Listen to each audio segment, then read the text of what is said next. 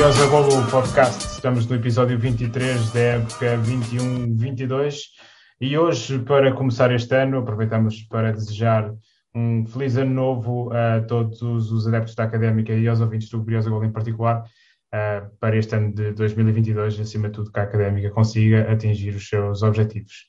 Para começar o ano, uh, temos um episódio especial, temos um convidado. Uh, um antigo jogador da Académica, de seu nome Jorge Manuel Ribeiro Cardoso, que já abandonou os relevados há quase 20 anos, tendo feito parte de uma das equipas que conseguiu a subida de divisão em 96-97. Estreou-se pela Académica a 21 de agosto de 1994 e jogou, uh, fez o seu último jogo pela Académica em, em maio, maio de 2000?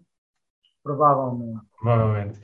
Um, para quem ainda não começou, uh, ainda não adivinhou quem temos aqui, uh, há aqui uma pergunta que não, não te vai escapar, uh, que é o porquê da tua alcunha. Porquê, porquê que te chamam Febras? Isso tem a ver com a situação que o, já isto passa de geração em geração, é uma alcunha que tem passado de geração em geração. Eu, já o meu avô tinha um talho, o pai ficou com o talho do meu avô e era então o Febras é o velhote, é o meu pai, e nós passávamos a ser o filho do Febre, do filho do Febre, que depois, mais tarde no futebol, quando eu ainda sei depois nos craques, é claro que depois a gente fica com essa alcunha, o Febres é o Febres, e, e assim ficou. E fica no ouvido, deve dizer. Necessariamente, se não fosse tão caro, já o tinha posto no bilhete, no, no bilhete de entidade, já tinha deixado. Sim. É um bocado caro, mas estou necessariamente a pensar nisso, estou a falar sério. Ou Febras, porque eu, eu, diria que é daquelas alcunhas que, que ficam muito ligadas à pessoa. Né? Se calhar há poucas pessoas que te conhecem por Jorge Cardoso e grande parte delas conhecem por Febras, certo? Jorge são praticamente, são praticamente a minha família que me chama Jorge, caso contrário é tudo Febras. Aliás, eh, há uma história muito engraçada do jogo força, da subida, força. do jogo da subida, que eu só fui com a camisola porque alguém me chamou Jorge, caso contrário, porque vocês devem se lembrar que o, um, que aqueles últimos, sei lá, pai, 3, 4 minutos, não houve jogo, né? As pessoas estavam tudo ali em cima da linha. E era tudo Aliás, João Febas, sim, nesse jogo, nesse jogo havia, havia gente à volta do campo, da, da linha do campo. Foi... Sim, os últimos 3, 4 minutos, aquilo estava ali tudo pronto para nos devorar. E claro que as pessoas, sim, sim. Quando, quando a gente se aproximava um pouco mais, claro, toda a gente pedia a camisola, as calções, ou isto, febras isto, febras aquilo. Eu, a mim, como aos meus colegas, né? Quando de repente claro. ouço alguém, Jorge, Jorge, Jorge, isto tem que ser família, olho para trás, é o meu irmão. Não, já não Muito sei bom. mais, já não sei mais dali daquela zona, só disse a ele, espera aí, quando vires o ar meter o apito na boca, corre na minha direção que eu não vou ter tempo para mais nada. Assim foi. Eu só tive tempo de entregar a camisola ao meu irmão. Esse, lá, parecia que tinha uns elásticos nas costas. Assim que eu entreguei a camisola ao meu irmão, eu fui sugado por aquela multidão. uma coisa fantástica. Bom, Febras, e acredito, e acredito que seja uma camisola que guardas com muito carinho, certo? Por incrível que pareça, não a tenho. Ofereci ah. negra há cerca de dois anos. Muito bom, muito bom. Muito e a coimbra porque, porque, assim, a gente vai tendo aqui as coisas em casa e, e depois, claro, que ganha pó, mais isto, mais aquilo. E eu assim, esta camisola tem que ter, apesar de ter a importância que teve sempre para mim, teve no restaurante claro. dos meus pais durante mais de 15 anos, a camisola, eh, apesar da importância que teve para mim, mas eu achei que acho que ficava mais bem entregue, eh, estando numa, numa, numa montra, conforme eles têm lá várias é. preciso por muitos jogadores, e claro, toda a gente sabe bem eh, e... a relação que eu tinha com a, com a Mancha claro. Negra. Sim, e isso, isso também diz muito a relação que tens com Coimbra e com a Mancha Negra, não é?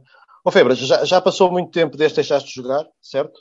Uh, já passaram alguns anos, não vamos dizer quantos, já passaram alguns. Uh, hoje em dia, o que, é que, o que é que tu fazes? Como é que mantens ocupado? Como é que é a tua vida? Há uma ligação ao desporto ainda ou não?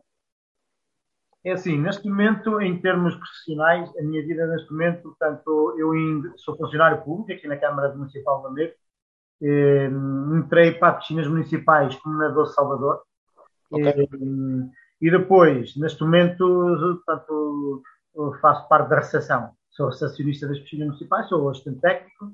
Em termos de esporte, estive ligado uh, muitos anos ao Sporting do Lamego e ao Movimento da Beira como, como treinador, onde onde subiu o Lamego à antiga terceira divisão, subiu uhum. minha carreira ao CNS.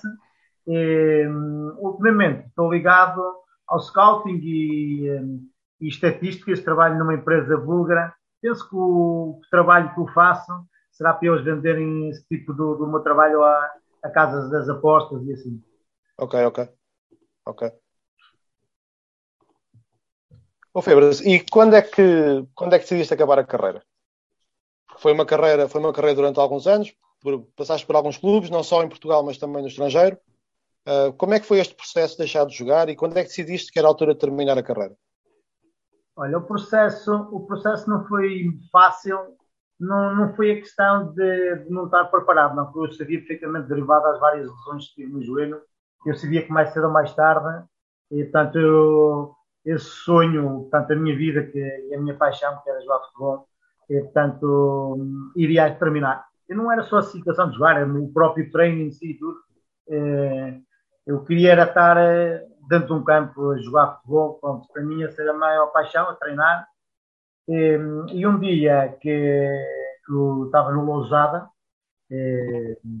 e, eu já tinha sido operado pela quinta ou sexta vez ao meu joelho, eh, ao joelho direito e, e um dia tive um, um médico que me chamou e que, que me pôs a chorar. Foi, foi a pessoa que foi muito frontal comigo e ele disse-me que o meu joelho estava completamente desfeito, o meu joelho, provavelmente, se eu levasse o meu joelho uh, a alguém para fazer uma ressonância, provavelmente iria andar alguém à procura nos corredores de uma pessoa de, de 60, 70 anos, okay, okay que eu tinha o joelho completamente feito, e ele disse-me, na altura penso que tinha 32 anos, e ele foi muito claro comigo, sentou-se e ele disse, vou ter esta conversa contigo porque gosto muito de ti, eh, mas eu não posso deixar de ter esta conversa contigo.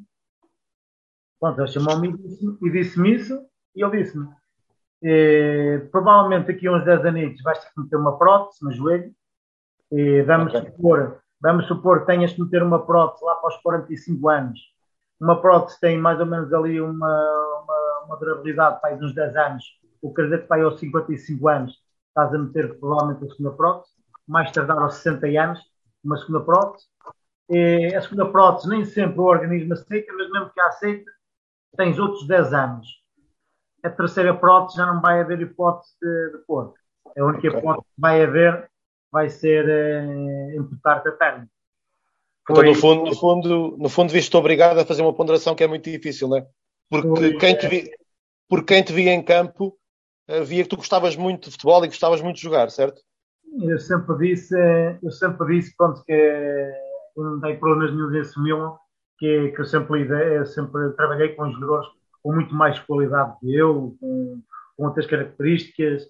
E, havia uma que eles não podiam aproximar-se de mim, que era em termos que era a entrega. A entrega, exatamente, exatamente. entrega no campo, isso, pronto, podiam ter tanta como eu, ou quase tanta como eu. Tanta como eu acho que não tinha. Acho que não tinha. Porque eu sabia que para poder chegar onde, onde eles chegaram, onde eles chegaram e para ir ao mais alto nível, eu tinha que usar as armas que tinha. E, e se eu não tinha, se não era nenhum, nenhum primor em termos técnicos, não era, por exemplo, um Dário, um Pedro Lavoura, um João Pires, tinha, tinha, que, tinha que buscar outro, tinha que buscar outras características para poder estar em campo juntamente com eles. E, e pronto, e, e realmente, como estavas a dizer, para quem tem uma paixão assim dessas, ter que ser encostado à parede de uma forma daquelas, é, pô, não foi, acho que foi dos piores dias da minha vida. É, foi uma coisa mesmo terrível, mas pronto, mas posso dizer, nós temos um pouco também essa mania português, há mal que vem por bem, há sempre, ei, veio isto, mesmo sim, sim. aconteceu isto. Nesse caso foi verdade, porque depois, entretanto, tive de, tive de deixar o futebol, tive de pensar seriamente em arranjar uh, uma profissão. Na altura, inicialmente, ainda estive a trabalhar no restaurante com os meus pais, eh, que eles são proprietários, ainda estive a trabalhar com eles. Eh, não era bem aquilo que eu queria, porque uh, a restauração prende muito. Já tive a situação de futebol, prendia a minha vida totalmente minha, da minha esposa, dos meus filhos. No sim, restauração era precisamente a mesma situação. E, e depois, pronto, fui, fui falando com algumas pessoas, as pessoas foram-me dizendo, pá, quer estar ali como vigilante, mas o Salvador, tens que aprender a nadar melhor que o que sabes, tens que, tens que ir. eu, sabia, eu, dizia que sabia nadar, eu, sabia, não ia ao fundo, né? eu, ah, eu, vou, eu sei nadar, não vou ao fundo. Ah, não sabia nadar nada, agora sei nadar um bocadinho. Ó oh, oh, oh, não eras muito mandar para a piscina no campo, pois não? No futebol não te mandavas muito à piscina, pois não? Não, não. Comparado com o que hoje, com o que é hoje, tem uma vergonha, mas pronto. Naquela altura, nós, aquilo era correr, era sempre correr e quase até partir, um pouco quase até partir. Ok. Então, olha, oh, olha, já agora pegando numa deixa que tu deste, uh, e o primeiro ponto, se calhar, também perceber até que ponto é, é que ser treinador foi uma forma de estar próximo do jogo depois de não poder ser jogador. De teres, não poderes ter continuado a ser jogador. E já agora perguntar-te uh, que referências é que tens como treinador? E, por exemplo, se houve algum treinador com quem, com quem lidaste na académica que foi uma referência para ti para aquilo que foi o Febras como treinador depois? Sim, tive, assim, eu costumo dizer que eu aprendi com eles todos, eu aprendi com eles todos, até com aqueles que eu considero que foram negativos para a minha carreira. Até houve algum? Até houve com alguns? Eles, eu penso que houve pelo menos um, um, um ou dois, pelo menos um. Mas mesmo até com esse, mesmo até com esse, eu aprendi aquilo que não deveria, um dia mais tarde, se eu seguisse a, a carreira de treinador, aquilo que eu não deveria fazer aos meus okay. atletas. Bom, pelo menos com isso aprendi. Isso é bom também aprender. Agora, é incontornável que a grande referência, enquanto era na académica, é incontornável um, o Vitor Oliveira, não é? é? O nosso Vitor Oliveira foi uma referência muito grande é, para aquilo que, que era a nossa altura, mas aprendi muito, aprendi muito com o Mr. Crespin, aprendi muito com o Mr. Crespin na formação da académica. Sim, sim, sim, sim. sim, sim. É, com o Mr. Crespin, com o Mr. Com, com. Curado, que era totalmente diferente, com, com o engenheiro Luís Agostinho, que foi o meu primeiro treinador dos séniores na Naval. E, foi uma emprestado, oh, Febras, emprestado pela Académica, certo? Emprestado pela Académica, exatamente. E, e uma das referências também que me marcou muito foi o Zé Garrido, na altura no Lousada, quando eu fui para Lousada. Ele agora penso que está na, as Arábias. Portanto, o Zé Garrido sim, foi uma pessoa que me marcou muito porque ele também era muito, era muito próximo dos jogadores e, foi, e dava com que, para que a gente conseguíssemos eh, discutir, por vezes, várias ideias ou várias, ou várias situações dentro do jogo e, e aquilo que deveríamos fazer no campo, e ele sempre as aceitou, ao contrário, provavelmente, pelo menos de uma pessoa, que eu fiz uma das explicações e pôs-me de parte, pôs-me dois ou três jogos sem sequer ser completado, e só por eu okay.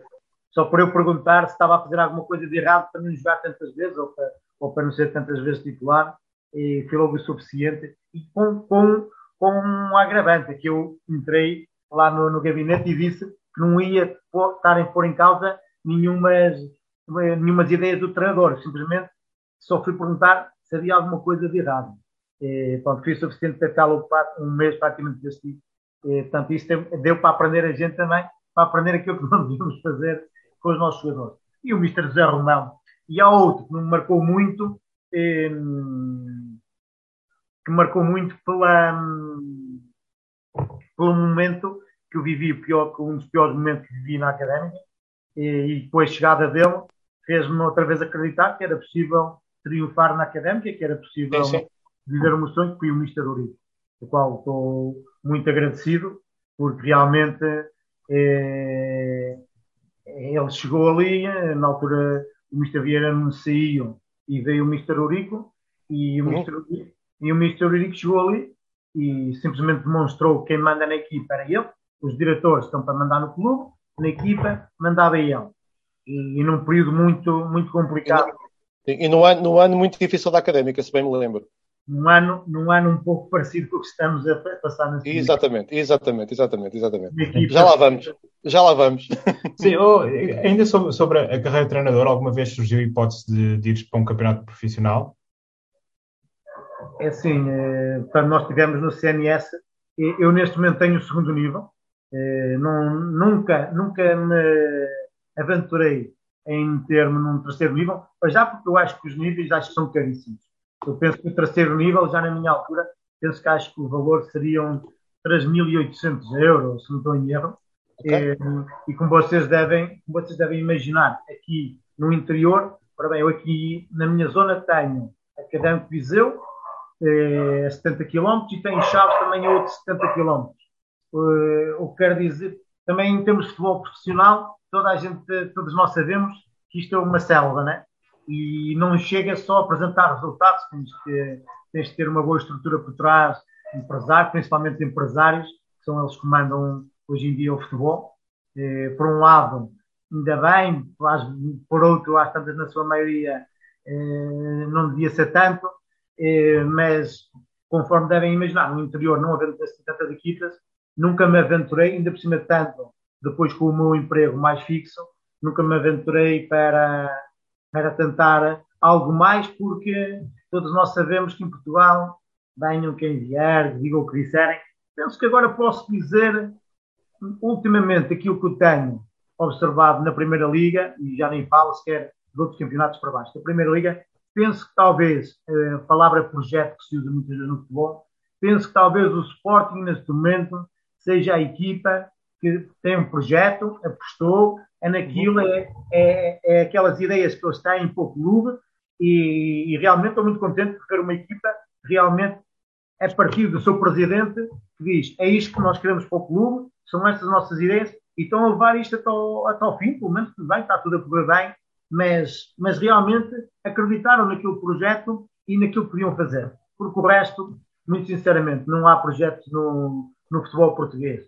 Há é, resultados. Ganhas, és um bom treinador. Não ganhas, fazem-te as malas no instante. Sim, uh... notas, notas diferença a esse nível quando tu eras jogador para agora, por exemplo? Ou, se, ou, sentes, ou sentes que o futebol português, não, não, e aqui não só falando da académica, falando genericamente, sentes que o futebol português tem feito essa evolução ou sentes que está tudo muito parecido à altura em que, em que jogavas, Febras? Ah, muito sinceramente, muito sinceramente, acho que está pior. Acho que está pior porque a gente, a gente vimos todos os anos a dança de, das cadeiras de treinadores, treinadores a mudarem técnicos três, quatro vezes numa época. Eh, quer dizer, antigamente podia-se talvez mudar uma, duas vezes. Hoje em dia troca-se eh, numa época três, quatro técnicos com uma facilidade, uma facilidade tremenda. E eu, isso custa-me assim, custa-me assim é assim, o que é que estas pessoas, o que é que eles acreditam? Eu vou dar um exemplo recente de, de, de, de um, um, treinador que, hum, que há dois anos, ou melhor, há três anos, começou o início de um trabalho fantástico no Famalicão. É, só o Famalicão à Primeira Liga, faz uhum. uma, um campeonato excelente na Primeira Liga, por, infelizmente por um ponto que não os à Europa pela primeira vez, o Famalicão. Sim, o, João, o João Pedro Sousa, certo? Eh, no ano a seguir, e atenção, faz época e com a equipa a jogar bom futebol, bom futebol. Na época a seguir, o que é certo, o que é que a gente viu? As coisas não começaram a correr bem à equipa, não conseguiram os resultados que pretendiam. Então, o treinador não merece esse tal benefício da dúvida, as coisas não estavam a correr bem. Eh, então, a pessoa a quem eles tanto, tanto orgulharam, com certeza, de, de, ter o comando da sua equipa durante dois anos. Então agora já não presta, não, não temos que dar aqui eh, a mão à palmatória e esperar que realmente eh, uh, neste do inverno sempre pela mesma solução que ah, é embora, manda ao treinador. É o, é, o, oh, Febras, é, o, é o lado ingrato do futebol, não é? É o ponto mais frágil. Eu, eu ia pegar agora, é, é, voltando à académica, como é que tu vais parar na académica? Eh, eu, eu que eu fui também um, um bocadinho quase um acidente de percurso, de ter ido parar à académica, porque eu, na altura, tínhamos feito uma época fantástica aqui nos Pratos Lander, tínhamos sido campeões aqui Distrito de Viseu, e, fomos às fases finais do, do, do, dos nacionais. eu era iniciado, na altura era iniciado de, do segundo ano, e no final dessa época fui treinar eh, ao Sporting. Fui lá treinar ao Sporting, lá no meio dos 300 ou 400 minutos, entretanto, eles mandaram-me mandaram ir lá no passado dois meses porque queriam que eu fizesse eh, os treinos juntamente com, com o plantel principal, com o Figo, com o Peixe, com, com os Porfírios, com, com essa malta. Sim, sim. Mas eu também nunca, nunca, nunca fui uma pessoa. Eh, tinha as minhas, as minhas ambições, mas nunca tive muita pressa em querer chegar lá em cima. Eu sempre disse que preferia às tantas que me aparecesse primeiro uma, uma académica, uma estrela da Amadora, na altura trabalhava muito bem na formação, Boa Vista, no Guimarães, do que propriamente logo um dos grandes, porque eu tinha tempo de chegar lá em cima. Eh, se realmente eh, eu tivesse qualidade para chegar lá em cima, as pessoas iriam estar atentas eh, e que chegaria, com certeza. o que é certo é que depois houve um dia com o Mr. Crespim, isto é história contada pelo Rovira, que foi um, um, atleta que tinha sido aqui do Lamego, também para, para Coimbra, porque os pais foram para aí viver e, e, ele foi para a Académica, o Rovira, que depois, entretanto, chegou a ser transferido para o Porto e para o Boa Vista, ainda na formação. Um, e o Mr. Crespim perguntou se havia lá algum, algum avançado, algum ponto de lança eh, perdido em um amigo. E por acaso eu tinha jogado contra o Rovira, porque éramos, eu jogava no Sporting do Lamego e eu jogava nos Craques do Lamego, era sempre uma rivalidade tremenda. E, mas éramos companheiros da seleção da, da Viseu e ele falou no meu nome, falou no meu nome e eu fui mais um colega, fui passar uma semana, fui passar uma semana à experiência. Foi uma semana terrível, eh, sairmos aqui do interior. Agora não, agora é mais fácil, que agora há estas coisas, estávamos aqui a falar uns com os outros, imagens. Eu fui para Coimbra, chegar a Coimbra demorava 3 horas de autocarro. Ok. Íamos ali saco, mirada, aquilo era terrível a viagem. É. E eu fui lá passar uma semana. Na altura, na altura quem, eu fiquei ali um pouco às ordens do, aos cuidados ali do, do, do Sr. Fidalgo e do Dr. Gervásio. E, uhum. e, fiquei ali a dormir na, na antiga sede da Académica, por baixo, na antiga sede académica lá no Papa, ao dos Arcos de Jardim. Sim, sim, sim, sim, sim, sim, sim. Estávamos ali, ficamos ali, eu na altura fiquei lá numa pensão ao lado desse, desse café, e depois mais tarde, quando fiquei, é que fiquei lá a dormir.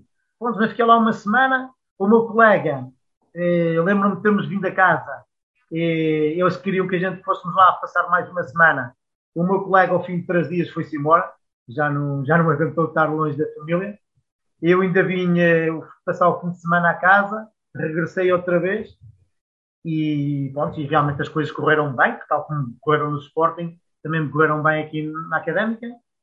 E depois aquilo estava-se a aproximar, é, portanto, o período das matrículas escolares e aquilo tive que ter uma conversa com, com o Mr. Crespim e com a Sofia Dalga e eu estava lá cheio de medo porque eu queria ficar, ficar em Coimbra, queria ficar em Coimbra, queria estar na Académica, mas ao mesmo tempo tinha medo que eles me dissessem logo um não redondo e pronto, e lá fui ter com eles e eles depois lá me vieram dar a notícia ao balneário ao pé dos jogadores todos e foi fantástico, nem, nem tive, nem, nem, nem hesitei quando eles disseram, mas é isto que queres, queres assinar os papéis? Assinei logo, se quer ligar para os meus pais, nem nada, só liguei para os meus pais a dizer vou, vou ficar aqui em Coimbra, a minha vida vai passar por Coimbra. Os meus pais nunca só puseram isso, porque eles sabiam perfeitamente que o meu sonho era, era jogar claro. num, clube, num clube grande, num clube e ainda por cima na, na, na académica, que, que eram os académicos do meu avô, que o meu avô sempre teve essa, essa, essa onde ele passava, eh, quando via as, as camisolas pretas, e os académicos, os académicos, ele era os académicos, era o clube dele, eram os académicos, na altura em que a académica, penso que se chamava também académico, e ele, Chegou a ser. ele chamava... Então, o teu avô era um homem de grande bom gosto, deixa-me que te diga. Ele já na altura, os académicos, os académicos, que eram os autores, os académicos, os académicos, diziam depois mais tarde as pessoas, sim, realmente até que ir para um clube só podia ser ido para a académica, porque isto já o teu avô era os académicos, os académicos. Pronto, e fui para lá para, para a formação.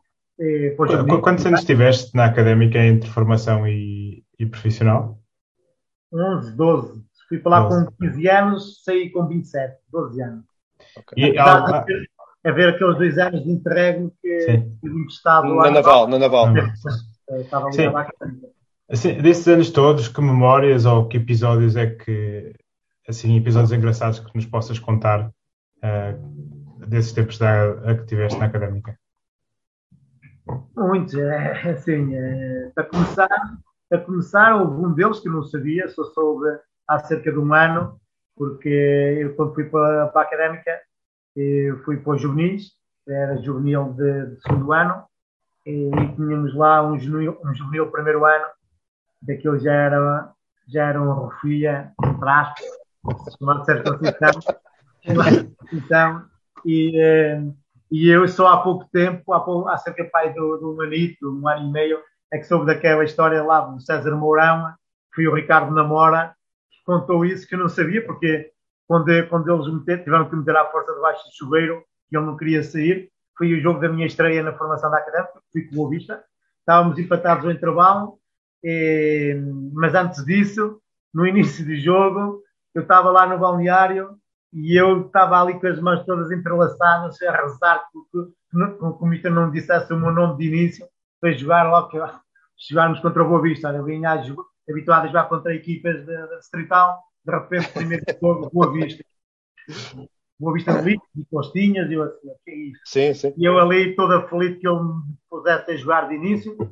E, ao intervalo estava 0-0 e o Mister Espinha disse-me para eu ficar lá no campo, no Santa Cruz, no Bandinho Santa Cruz, a aquecer. Sim, sim, sim. Não sei o que é que se passou no balneário, por isso eu soube há cerca de um ano e meio, quando o Mister, quando o Mister disse que o Sérgio ia sair, e ele disse que não, que estava a jogar bem, que tirar solto, que ele não queria sair. E depois tiveram que o meter à força dentro do, do, do, do chuveiro. Realmente entrei nesse jogo, entrei nesse jogo, sofro o penalti e acabamos por ganhar um zero ao Boa Vista. Aliás, nesse ano fizemos uma época fantástica, fizemos uma época fantástica porque depois no outro jogo assim nunca mais saí da equipa. A seguir esse jogo nunca mais saí da equipa. E... Pegaste, pegaste, pegaste destaca, como se diz, não é? Sim, sei lá, penso, penso que fiz quase à volta de 50 golos na primeira época. E, e fizemos uma época fantástica nos juvenis, penso que a académica já, já há cerca de quase 20 anos que não passava eh, à segunda fase do. Ok, ok, ok. E nós, num grupo difícil, tínhamos na altura o Beira-Mar, que era uma equipa forte, tínhamos o Beira-Mar, tínhamos o Acta, tínhamos o Porto, Boa Vista, tinha o Académico de Viseu, e nós acabamos de ficar em segundo desse grupo. Ficamos à frente do Boa Vista, acabamos de ficar em segundo, fizemos uma época fantástica. Então, a partir daí fui sempre, fui sempre a somar, até que chegou o Séniors, até que chegou o Séniors e, um, e fui emprestado à Naval. Fui emprestado à Naval. E, há uma dessas histórias que eu era não, não, ficaste não ficaste desapontado por, por ir para a Naval? Tinhas alguma expectativa de ficar no plantel da Académica? Era, era precisamente essa história, José, que eu, ia, que eu ia dizer. Eu penso que nós tivemos uma digressão no ano, o era juvenil, não, o era júnior de, de segundo ano, e, nós, e a Académica, o plantel principal, teve uma digressão a Moçambique, e onde foram levados quatro ou cinco quatro ou cinco jovens. Um, fui, uh, que era eu, o Saraiva, o Paulo Freixo, uh, o Vítor Caeiro, também fui o Rui Moço, mas o Rui Moço já era cena no primeiro ano, já era cena no primeiro ano, e o treinador era o Zé Rachão. O treinador era o Zé Rachão, e nós lá fomos essa digressão. E, bom, por cá, a académica tinha um plantel, aquilo era só, era só, só trutas mesmo. E, e eu, na altura, fiquei num quarto com, com um atleta, penso que já não será alguém do vosso tempo. Quem era? Quem era, Febras? Que era o Risto, que era o Risto, que era o Lembro, lembro, lembro que era búlgaro. Que era o búlgaro, e eu fiquei com ele. O Risto só falava inglês, eu inglês, está certo? e, e, a gente, e a gente chegámos lá o, o, o Febras, o Risto que era, era, era avançado, não era ponta de lança? Jogava ponta de lança e extremo esquerdo, um belíssimo jogador, um belíssimo jogador. Sim, sim, sim, sim. Eu, vi, eu, ainda ouvi, eu ainda ouvi jogar, eu ainda ouvi jogar. E entretanto, nós no primeiro jogo, no primeiro treino que fizemos em Moçambique, e um pelado, mas um pelado que eu parecia alcatrão, duro, duro, e eu, normal nós quando é miúdos, com a pessoa que ficamos no quarto, é com quem tentamos ter um pouco mais ligação e tentar falar. Eu queria dizer ao Risto, queria dizer ao Risto que para não fazer carrinhas, senão a pele saía toda, que nos falávamos ali todos. E, entretanto, estávamos a fazer o aquecimento lá, aí 24 ou 25 jogadores ao longo da linha, e o Mr. Zé Rachão estava lá a mandar o pessoal a fazer os tais exercícios. E ele apanhou-me lá distraído a dizer ao Risto, e eu fiz tipo assim quase um carrinho, ir ao chão, que esfolava as pernas todas, a exemplificar ao Risto e o Risto logo a dizer, não, não, o Risto logo a dizer, não, não, não, não, não, e eu, tu, tu és maluco, tu és crazy, não, não, não. O Mr. Rachão viu-me no chão, apitou logo, para aí. Ele disse, outro palhacinho, temos aqui outro lado, está aqui. E eu já foi. Já foi. E eu, já estava a explicar, está calado, meu, não sei o que, começou a falar mandado comigo. Eu calei-me, né? Calei-me. Conclusão. muito respeitinho, não é, Febras? Tinha que se ter, não é? De três jogos, de três jogos que íamos fazer, joguei no último jogo pai 15 minutos, porque eu sou Fidalgo, pedi-o pedi ao, ao Mr. Rechão que eu também tinha vindo de, de, Portugal, também tinha ido para lá, pronto, pelo menos para jogar um bocadinho e tal. Eh, pronto. E, mas eu também já era, apesar de ser assim um miúdo, mas já tinha as minhas convicções fortes, também já era, já era uma pessoa com os meus princípios. E na altura o presidente, o presidente, na altura, pronto, nós quando partimos, tinha, tinha falecido o Dr. Mendes Silva. Exatamente. Na altura, sim, quem substituiu o Dr. Mendes Silva foi o Dr. Paulo Cardoso, quem para mim era como fosse meu avô. Uhum. E eu fui é, certo. Febras, que eu tenho ideia que era um senhor, certo? O, o, Paulo Cardoso? Sim, sim. Um jante. Exatamente. Fantástico mesmo. É sempre uma calma a falar com as pessoas, com, um nível de educação, com, uns princípios incríveis. É, e eu, entretanto, disse logo para mim, não, quando chegar a Portugal, eu, entretanto, quando a gente fomos para Cabo Verde, já havia ali um, Marialves, Lousanense, que andavam na terceira nacional, na altura só havia terceira nacional, terceira, sim, sim. divisão e primeira liga.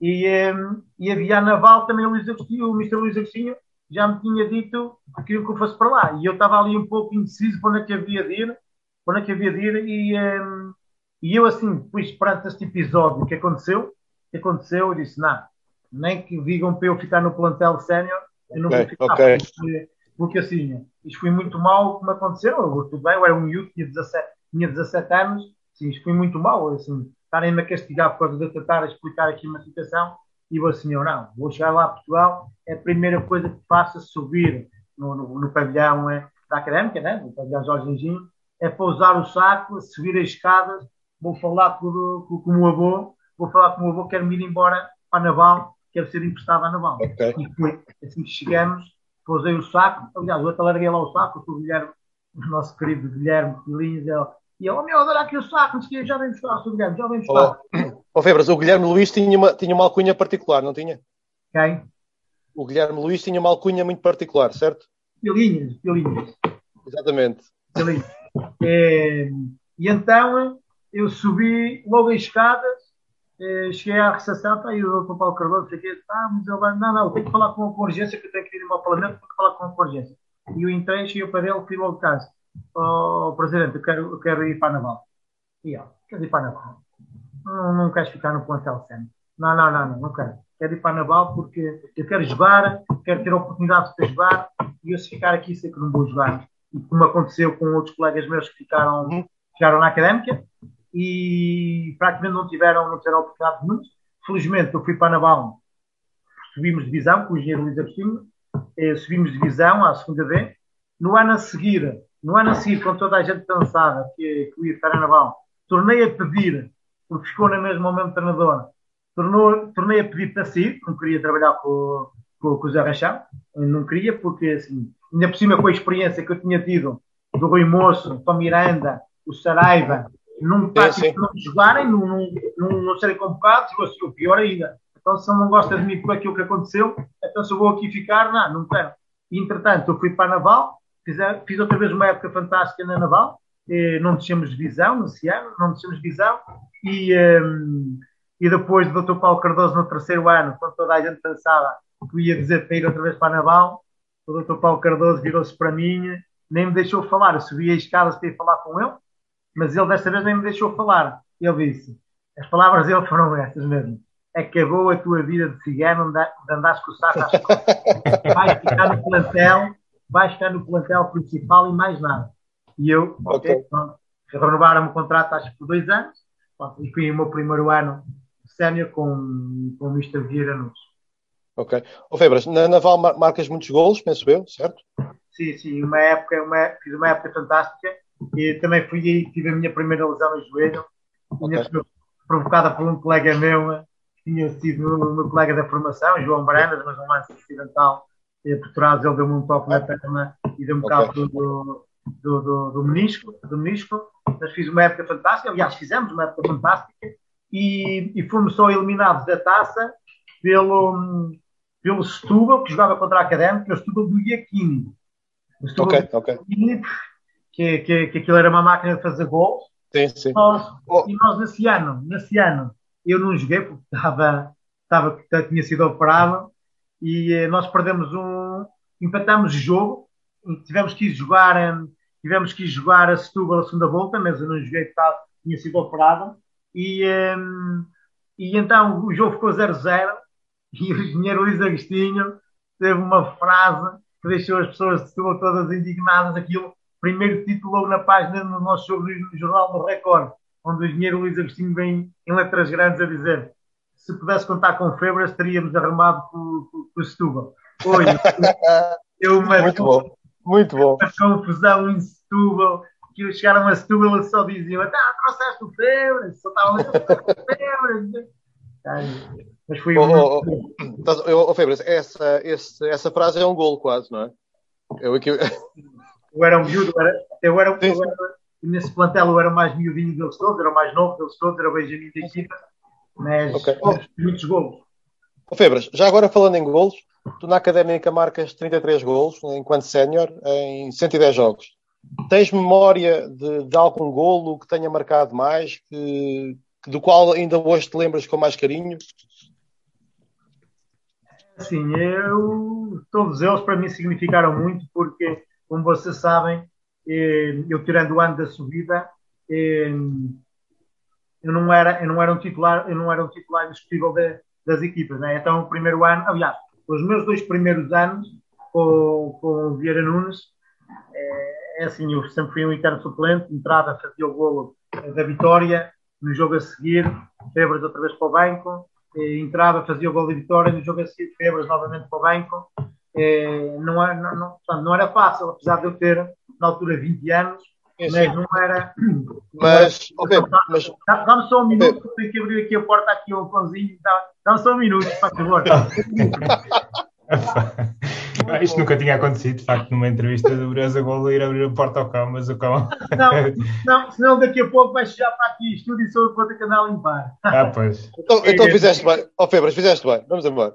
E, um, e conforme eu estava a dizer, um, pronto, todos eles tiveram muito sentido para mim. O primeiro gol que passo pela Académica é, tal como já tinha referido, o Rio Ave, ganhamos um zero, e onde depois no, no dia a seguir os jornais todos fossem, fosse o Diário Coimbra, As Veiras, Jornal Notícias, ainda havia o jornal eh, Gazeta de Desporto, todos eles traziam o meu nome bem vincado, bem vincado por ser um miúdo ainda, por ser um produto da formação. O que é certo é que eu nessa primeira época faço 7 ou 8 gols, 7 ou 8 gols. E... Não sei, não sei, não sei se vou passar para a frente com essa informação ou, ou se estiver para o lado, mas o que é certo é que na época a seguir, na época a seguir, é-me apresentada uma proposta para eu ser emprestado. É, okay. Quando a Académica faz a tal super equipa que íamos descendo sim, sim. É, sim. Foi, foi aliás, aliás que, é um, que é um ano que, que há esse discurso, que havia uma super equipa, que, que havia uma equipa que era muito cara, uh, com muitos nomes. Muitos nomes. E que, e, que, e que nesse ano, penso que não descemos de divisão, safámos na última jornada, penso eu. Fui na penúltima. Eu me lembro. Na última, ou penúltima, por aí. Na última ou na penúltima jornada. Exatamente.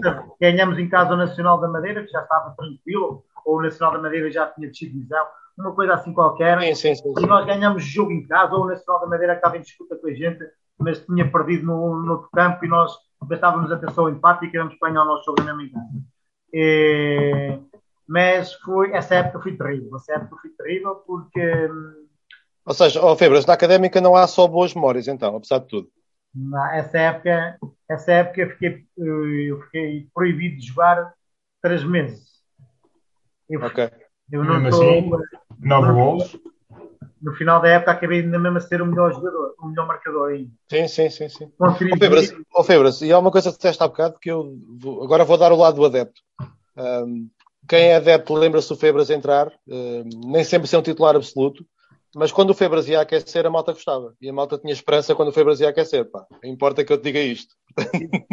É, claro, que, claro que tem perfeitamente bem essa noção mas a pessoa mais indicada para falar sobre essa situação era o Dário. O Dário que, o Dário que via falar sobre essa situação, porque o Dário o Dário, eh, no último jantar que eu tive com, na Mancha Negra, eh, no aniversário da Mancha Negra, eh, o Dário, ele próprio dizia, eu na académica tenho muito moral com, a Mancha Negra, com o sócio, não sei quanto, mas ele dizia, mas moral com a Mancha Negra, quem mais, para ter o Febras no iPod. Ele dizia, no iPod. o Dário contava, vamos ao jantar de 5 segundos. Eu estive aqui a ver nessa época, só, eu não quero assustar os nossos ouvintes, mas é, é, eu acho que o campeonato já se jogava a 3 pontos. É, a académica safa-se com 41 pontos. Foi, aqui o filme foi terrível. 40, 41 pontos. Nós temos 8, meus amigos. E eu estava, e eu estava, e eu estava a contar essa história. O Dário tinha, era miúdo, tinha 17 anos, tinha chegado a Coimbra. Sim, então, sim, o Dário, sim, O Dário, portanto, esta situação do, do, do, da mancha negra e a massa abstrativa ficar assim um pouco endiabrada quando eu ia aquecer, já no aquecimento, já vinha da época anterior, porque é, pronto, é, aquilo criou-se um pouco, não era bem um mito, era uma realidade. Eu, eu entrava e passado 5, 10 minutos já estava a fazer, já estava a faturar ou ser decisivo. E, e entretanto, o Dário. Oh, Dário oh, Febras, e, e, oh, Febras, no fundo o Mano Torres era o Febras do Benfica, certo? Era quase. Era um pouco ali a situação do Pizzi no Barcelona. há uma história bonita com o Vitor Oliveira eh, também sobre essa situação, mas o Dário conta que no primeiro jogo que vai assistir da Académica em casa, ele está a ver o jogo, está a ver o jogo e bom, estamos no intervalo, estava no banco, entretanto, começa a segunda parte, eh, ou ainda durante a primeira parte, já não sei. Eu sei que salto para o aquecimento e o Dário uhum. conta assim: eu estou a ver o jogo, de repente, aquilo um barulho estremecedor e o Dário seguro. Mas fui algum golo, o que é que aconteceu? O que é que aconteceu para toda a gente tudo aqui? E ele, ele as, as, palavras dele, a falar aquele, aquele, aquele sotaque moçambicano dele, febre sai para aquecer.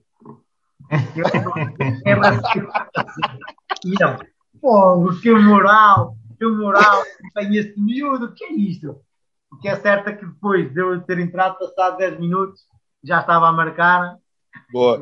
a dirigir-me para a rede, a dirigir-me para a rede para onde passo me dirigia, onde estava a mancha negra. Pronto, o Dário é, é, é, o indivíduo certo a dizer a relação okay. entre adepto, mancha negra ou massa associativa, a dar atenção, que eu também tenho esta, esta relação, porque eu também costumo dizer que eu eh, nasci em Câmara, mas eu sou de Coimbra, eu fui para lá com, okay logo muito cedo, naquela altura em que, da nossa adolescência, que começas a fazer os primeiros amigos, eh, começam a aparecer as primeiras namoradas.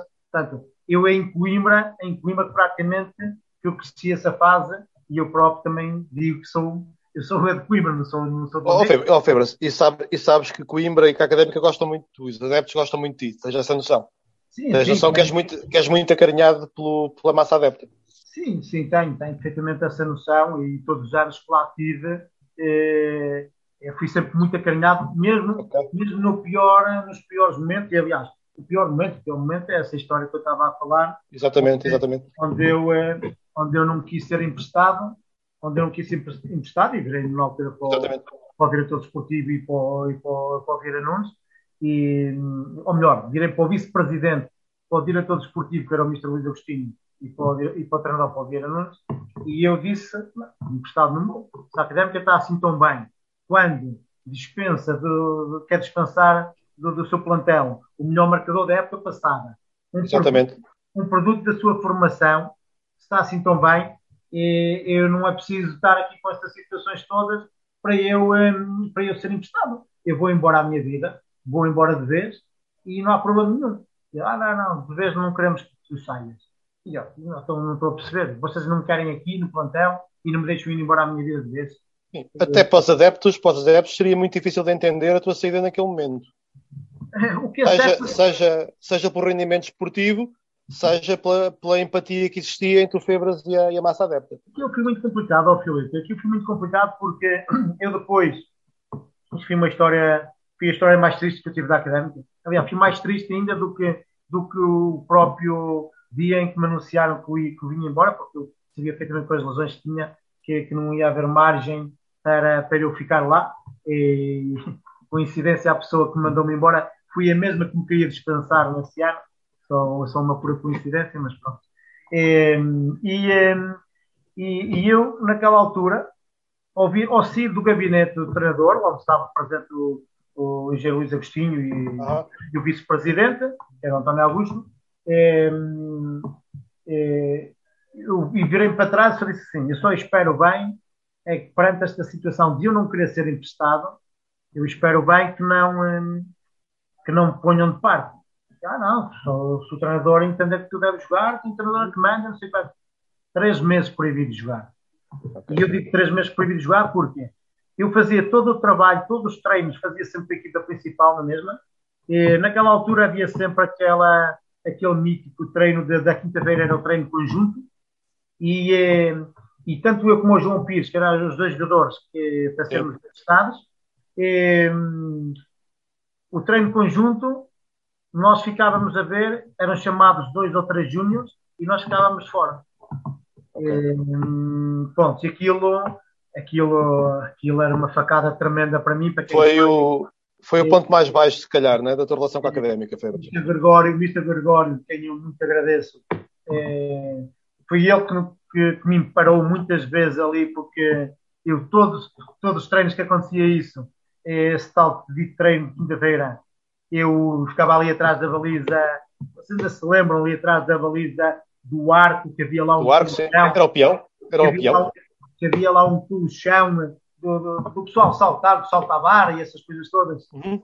E um colchão azul, nunca mais. Esse colchão, tem, esse colchão se falasse, tinha tantas histórias para contar.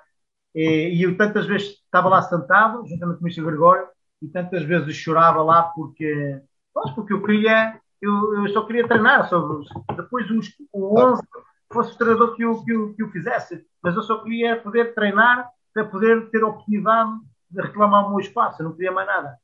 E, eh, e pronto, e, okay. e, andamos, e andamos nessa vida durante três meses, até que depois os resultados também começaram a deixar de aparecer.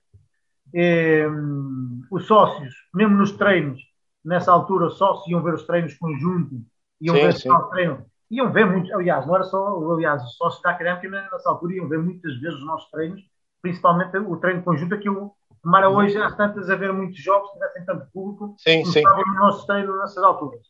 E, nós vimos, e os sócios, perante os resultados, assim, mas o que é que está a passar? Assim, um jogo ou dois, ou três jogos, o melhor marcador deve ter passado a estar fora.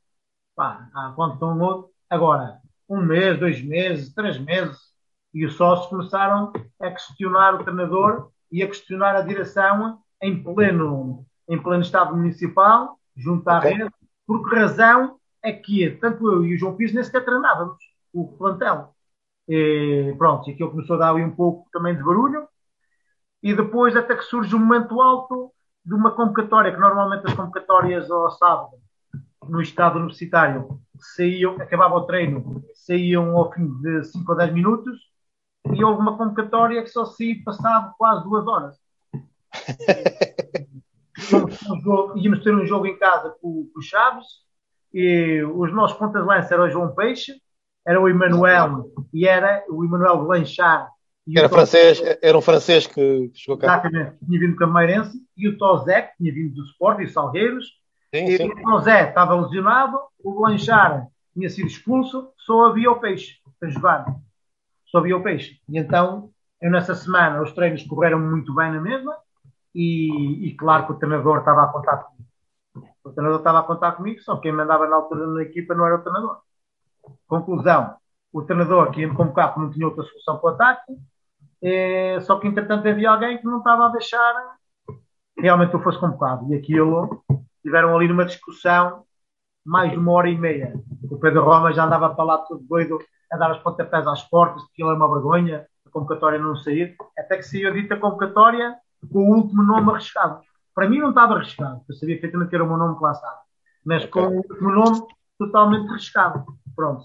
Entretanto, o, o Vieira Nunes vai-se embora e vem o Eurico Gomes, onde vem a tal história que o Eurico Gomes chegou ali e perante a semana que treinos que viam, é... disse logo, esta tem comigo, esta tem comigo, ironia do destino, que era tipo o Académico Viseu quando eu podia partir de vez, que o Académico Viseu andava em primeiro na, na segunda liga. E vamos ver o Académico de Viseu para a taça e eu, o João Pires, joga de início, eu entro ao intervalo e somos nós dois que o João Pires faz uma jogada fantástica pela esquerda e eu acabo de fazer o gol que, que, que passámos na eliminatória seguinte okay. do, do, Uma história muito triste, mas sim, pronto. Sim. Olha, o Febras, mas agora, agora se calhar passamos, damos aqui o salto para, para uma alegria, que foi o ano, o ano da subida, em 96, 97, em que, em que fizeste uma, uma boa parceria com o Miguel Bruno, na altura. É o ano, é o ano, é o ano logo a seguir. O ano a seguir exatamente, exatamente. Aliás, esse ano correu muito mal, uh, foi um ano difícil. Fica, ficam, ficam alguns jogadores que foram a base da subida do ano seguinte, atenção. Sim, Ficaram alguns. E o treinador, e o treinador. Exatamente, exatamente. Por isso Gomes, entretanto, vai-se embora, vai-se embora, porque houve lá um desentendimento com, com a direção. Sim, e, quem, nos, e quem, quem, quem, na altura acaba a época é o Vitor Oliveira, que começa a época seguinte e, subimos, e subimos. Exatamente, e a gente sobe, e a gente sobe visão. E, praticamente, praticamente ficou, sei lá, de um plantel 22, de um plantel 22 para aí uns 12, 13 jogadores ficaram. Sim, exatamente, exatamente. Ah, ficou o Mito, o, ficou o Pedro Roma, o Vitor Alves, ficou o Pérez, ficou o João Campos, Rui Campos, o, Mito, o, Albertino, o Albertino, o Albertino também. O Albertino Jorge Silva, o central que tinha vindo do Boa Vista. Uh, é, é, pai do, do Fábio Silva, do, do Exatamente, exatamente.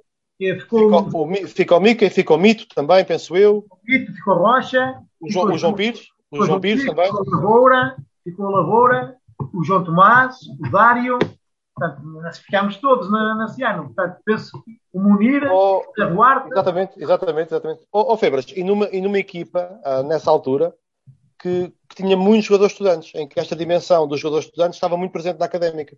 Um, Tínhamos 12 universitários, estudantes universitários, ou todo tínhamos... o plantel de 22 sim, sim. 23 jogadores, éramos 19 estudantes. Sim, e atenção, e tínhamos outros, eu lembro, por exemplo, do Zé Duarte, que não era estudante universitário, mas estudou em Coimbra, em níveis inferiores, do, do... tínhamos Malta que fez o nono ano, fez, fizeram o décimo segundo ano, portanto, havia Zanando, muito presente. Eu, eu e o Zanando, eu, eu fiz o décimo segundo à noite, e o Zanando, exatamente, exatamente. E o Zanando também começa a estudar, que eu cheguei da cabeça para ele também vir acabar o nono ano, também comigo à noite, o, e o Zanando acaba por... Um, Uh, e o Zanando, aliás, o Zanando no ano anterior acaba por andar comigo de dia na escola, onde a gente podíamos ir, íamos à escola no, no, no colégio Dom Pedro, São Pedro, Dom Pedro, Dom Pedro, Pedro, Sim, e descer, para, para, para, a Praça da República. Na Praça da República, a descer para a praça. E, e, o Zanando chega lá a andar comigo dia e depois dos outros anos andamos de noite e o Zanando depois acaba por se formar. O Zenando, o Zenando, uh, o o Zenando licenciou-se em Ciências de Educação, na minha faculdade, ah, por acaso. Sim, sim, sim, eu, tirei, eu tirei Psicologia, eu ainda, ainda me lembro de ele estudar lá. Este, Diz uma coisa. Ele, este Zenando é treinador atualmente, não é? Tipo, é, treino, assim. Sim, sim, sim. Ele está ligado, ele está ligado ao Porto, ele esteve ligado ao Porto. É, e passou, e passou pelo, passou pelo Oltan também. Ô Febras, diz uma coisa, nessa altura, nessa altura hum, havia uma diferença em relação a quem estudava e para quem não estudava? essa convivência era fácil na, entre os jogadores? Ou que, que opinião é que tens sobre isso? Não, sim, era, era assim, foi, foi provavelmente o melhor grupo de trabalho que tive, eh, comparado a esse um em Lousada que tive com, com o Nelo, que jogou no Benfica e o Vista, tínhamos um mundo fantástico, mas como este tivemos em, como este tivemos em Coimbra foi fantástico, porque foi o ano em que, em que realmente não se apostou, nem se nem, nem a académica se se autonomiou como candidato à subida de divisão. E, exatamente. E por isso é que subimos, Febre. É, entre nós, por isso é que subimos. Provavelmente. Ah, desculpa, é. por isso não. Por uma série de razões, mas esse fator foi muito importante porque, na altura, eu era miúdo na altura, uh, mas retirou muita pressão sobre a equipa. E, e, num certo sentido, muito tempo antes, houve a capacidade de gerir as coisas jogo a jogo, à medida que o campeonato ia avançando, e, houve, e o Vitor Oliveira geriu muito bem a pressão nessa altura, sim, penso eu. Penso que sim, o Vitor Oliveira, portanto, ele, melhor que ninguém conhecedor do potencial que tinha naquele plantel, ele Exatamente. sabia, ele sabia provavelmente que estava a lutar com armas diferentes pelos clubes por onde ele costumava passar. Eh, vou só um pequeno exemplo, por exemplo, nós, nós não recebíamos prémios de jogos, não, nós não recebíamos prémios de jogos pela vitória, e o Vitor Oliveira sabe perfeitamente de antemão é, por todos os clubes por onde ele passou, todas as equipas recebiam prémios de jogos. Aliás, o Vitor Oliveira vai no ano a seguir para Leiria. Exatamente. E o prémio de jogo, o prémio de jogo acho que era 30 contos por ponto, por ponto. Por ponto? Por ponto. Ok, ok. E quando nós, no ano anterior, nós não recebíamos, não recebíamos, eh, e, mas ele sabia do potencial que tínhamos ali. E o que é certo é que a gente também fomos nos mentalizando e formamos ali um bom grupo. Não tenho dúvida nenhuma que houve uma simbiose muito forte entre hum, a Académica OIF, a Académica Universidade, Sim. a Académica Universidade e a própria cidade. É o tal, é o tal tridente que eu costumo dizer, quando esse tridente funciona, Universidade, a Académica OIF e a cidade em si, e a cidade em si, a Académica acho que forma, sem dúvidas nenhuma, um dos clubes mais lindos do planeta, porque aquilo oh. é fantástico andar-se em Coimbra numa altura dessa. Oh, Febras, e na tua opinião, eh, e tendo em conta muita coisa que se fala hoje em dia, num futebol que é muito diferente, tu sentes que, que pode haver académica sem, essa, sem esse tridente? É, assim, eu sei, é, isto é um pau de dois bicos. Aquilo que eu possa falar, há sempre, uma, há sempre um outro caminho que a académica pode surgir. Hum, não será o meu, não será o meu, porque o meu irá sempre prevalecer a ideia que eu tenho dos princípios que me foram ensinados quando eu fui para Coimbra com 15 anos. Essa será sempre a minha académica. Tenho noção, tenho noção que no atual modelo de futebol, hoje em dia, é uma, o futebol é uma indústria, é uma indústria, e sabemos perfeitamente que sem empresários, sem forte investimento, sejam eles através da SAD, sejam através de outras empresas, o futebol dificilmente consegue eh, sobreviver, ou pelo menos ter-se equipas competitivas competitivas para se lutar com outras equipas que tenham esses sistemas bem implantados. Claro. Eh, tenho perfeitamente essa noção. Eh, mas, se formos a ver, eh, e eu ainda partilho dessa opinião, que a Académica é diferente dos outros clubes. Aliás, a Académica para já não é um clube, a Académica é uma instituição. Os outros são clubes, a Académica é uma instituição. Uhum. E, e, se nós queremos realmente manter essa, essa diferença, e se queremos dizer às pessoas que somos diferentes, eh, temos, que, temos que ter mesmo essa diferença.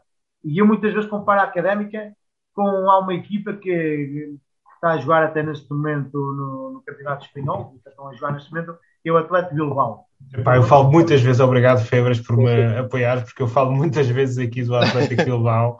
confere, eu, confere, confere. Eu, eu, eu, vivi, eu vivi seis meses em Bilbao e acho que é um, é um clube, como tu dizias há pouco, é um clube com, com projeto e é com uma ideia muito clara marcam a diferença. No Stade Bilbao, então, como, como o David deve saber, como o David deve saber, e como toda a gente deve saber, o Bilbao só pode jogar, só pode representar as suas cores quem tiver sangue uh, ao lado. De, Basco. Basco. Tiver sangue Basco.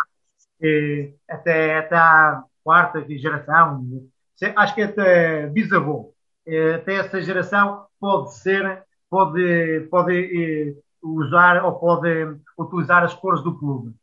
Portanto, marca a diferença. É óbvio que o Atlético Bilbao tem épocas fantásticas, que joga para ir à Liga dos Campeões e faz jogos.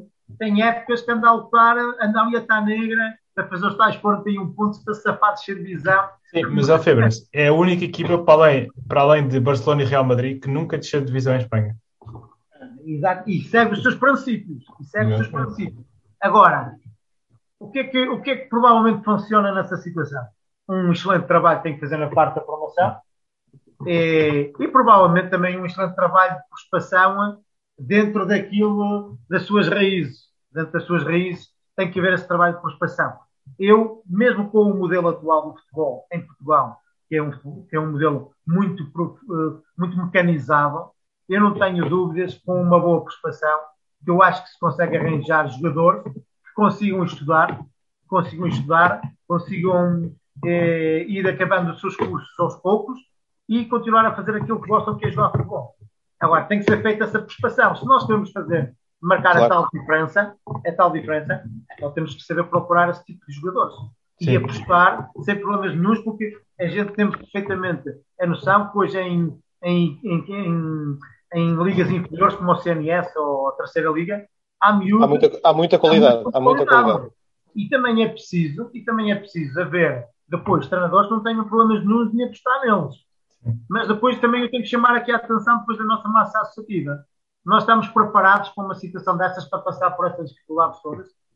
Ou só queremos ganhar, ganhar e não quero saber se os nossos princípios, aquilo que foi a nossa história nestes cento e poucos anos, se é para manter, se não é para manter. É, as pessoas estão preparadas para isso. É que eu também, por vezes, vejo depois aqui nas redes sociais, quando a académica não ganha, tudo é metido em causa. E, e para mim é uma, é uma pena tremenda. Depois vejo, vejo os dois lados praticamente costas voltadas e, e a discutirmos, e isso não adianta, principalmente nesta época, não adianta, porque a académica aqui numa posição que não vale a pena andarmos a discutir, claro. ou remamos todos para o mesmo, no mesmo sentido, ou então a gente podemos ir mesmo direitinhos. Sim. Oh, oh Febras, e, e eu, eu, diria que não tendo vergonha daquilo que somos e da, da identidade que temos.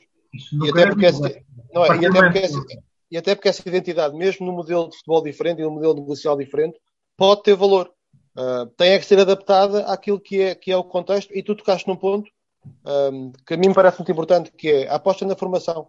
Evidentemente, podemos não ter, como tu tiveste, no, no, como havia na tua época, é uma equipa profissional com metade dos jogadores estudantes, mas podemos ter um enfoque da formação uh, e este, o tal tridente naquilo que é uh, os miúdos mais novos e naquilo que é uma identidade que se vai criando. Fica a dúvida, sabendo eu que é muito difícil, sai essa visão. E, e, e falas nas redes sociais e por vezes acaba por haver, haver muito, quase uma certa vergonha daquilo que a académica é, quando se calhar temos aí um, até um valor de mercado que pode ser explorado até para a captação de atletas na formação, havendo esse scouting que tu falas.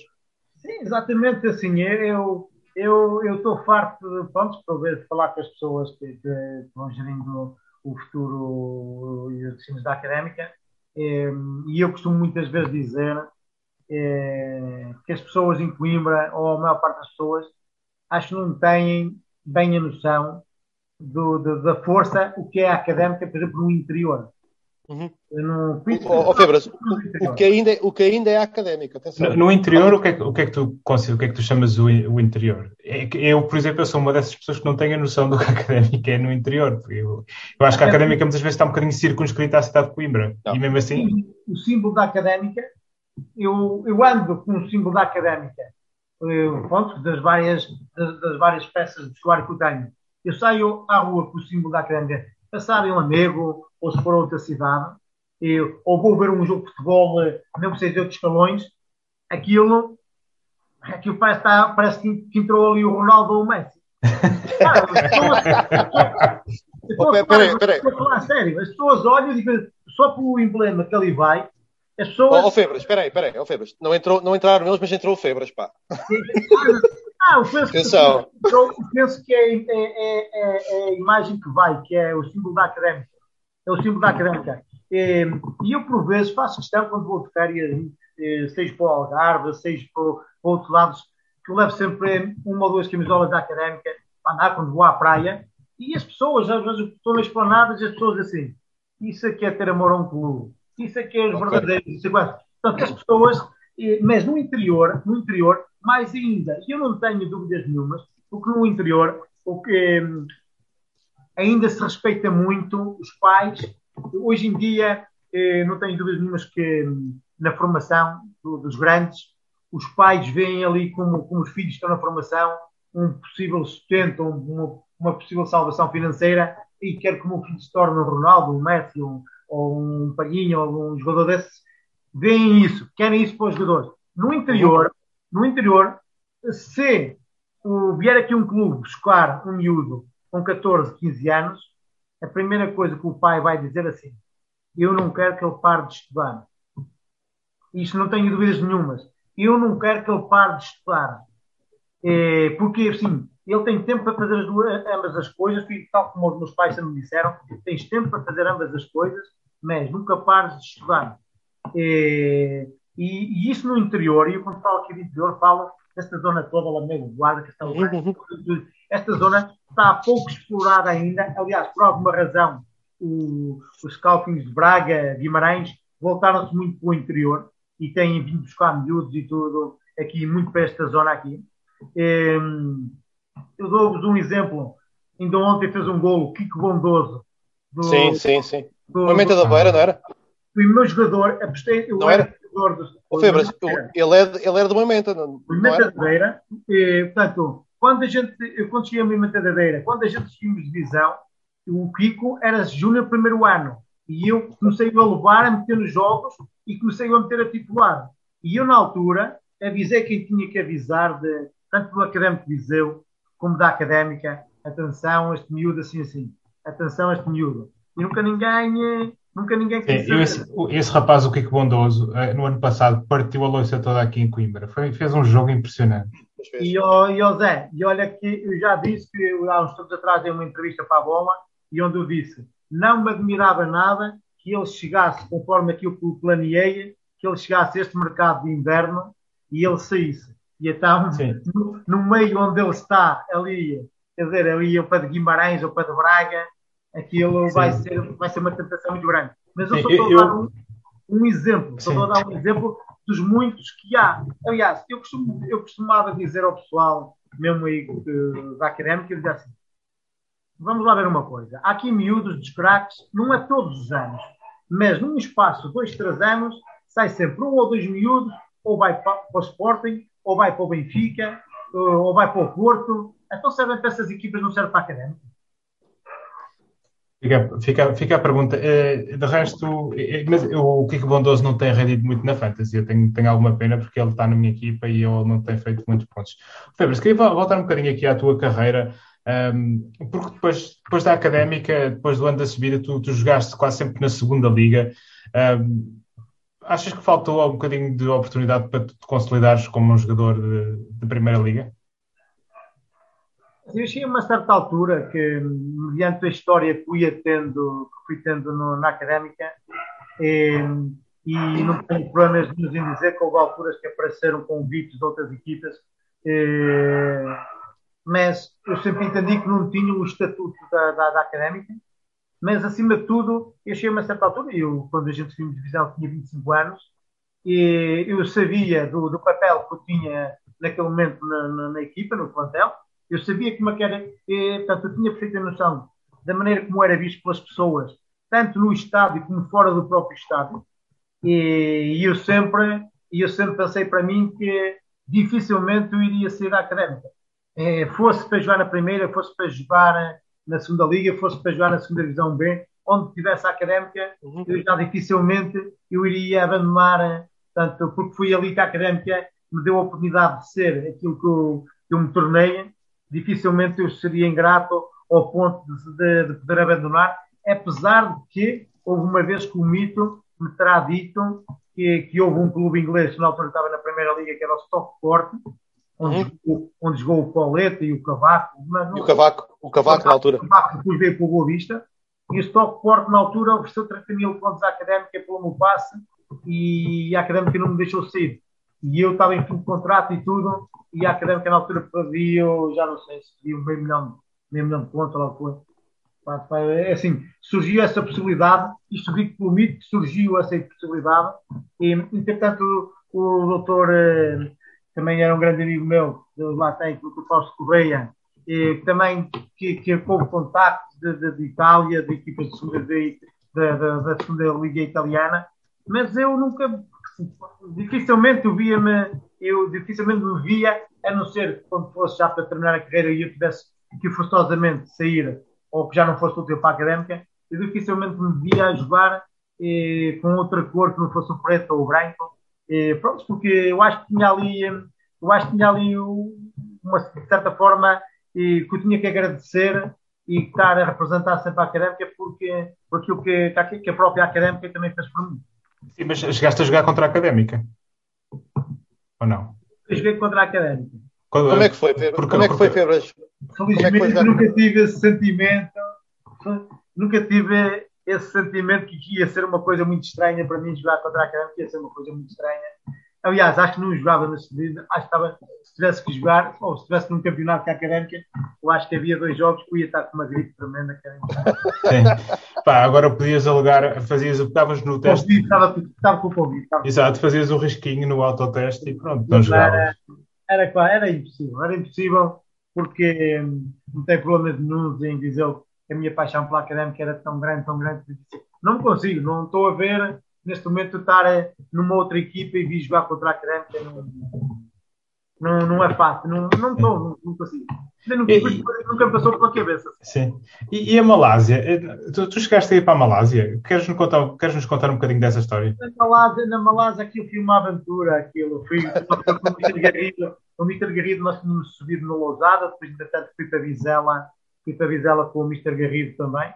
E, e depois eu estava prestes a regressar a Lousada, que foi um clube também que me marcou muito, porque já foi um clube final de carreira, mas pela, pela, pela pela simplicidade das pessoas e do presidente, que sempre, ainda hoje tem uma relação muito fantástica com o presidente, que me receberam a mim e à minha família da, da melhor forma. E, e, na altura o Mr. Garrido é, perguntou-me se queria embarcar com ele numa aventura para a Malásia. Para a Malásia. Também vai assim onde é que fica a Malásia. Até se queres lá para a Malásia, onde é que fica? Onde é que fica isso? E aí, pá, mas é a possibilidade da gente nos para a Malásia, depois podermos dar o salto para o Qatar, e já naquela altura muita gente falava no Qatar, que era os petrodólares, e assim, bem, estou no final de carreira, ah, as coisas, ponto financeiramente, eu também nunca fui um jogador que tivesse ganho muito dinheiro de futebol, e vou dizer, bem, ir para a Malásia, nem que seja ali 3, 4 meses, para depois darmos o salto para o Qatar, e então em duas trajetas, orientar a minha vida, vamos lá, vai ser, vai ser uma aventura assim meio esquisita, e lá foi e lá foi mais aguerrido.